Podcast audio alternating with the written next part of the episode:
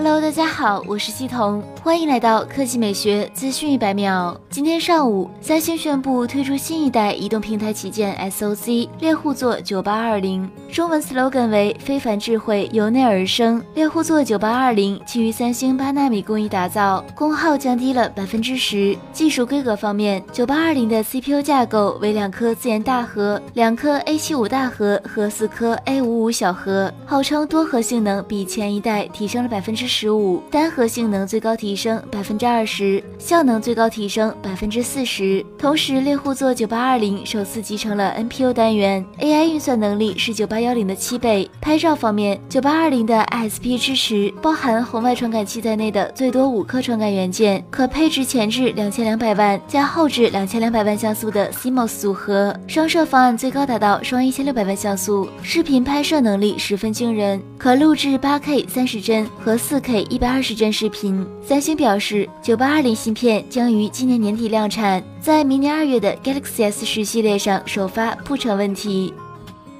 小米方面，昨天中午，小米手机官方宣布小米八青春版新机的消息，并且放出了青春版海报。据了解，小米八青春版和北京地铁亦庄线联合打造小米青春系列，梦幻蓝与暮光金交织的渐变色车身，源自小米八青春版潮流机身色。在海报中不难发现，本次小米八青春版新机新增了四 G 加一百二十八 G 版本。在双十一之前，小米八青春版全新配色入网工信部，采用了红色边框加黑色面板的设计，双色搭配颇为独特。官方宣布，新机将于十月十六日正式登陆小米商城，感兴趣的小伙伴们可以关注一下。好了，以上就是本期科技美学资讯一百秒的全部内容，我们明天再见。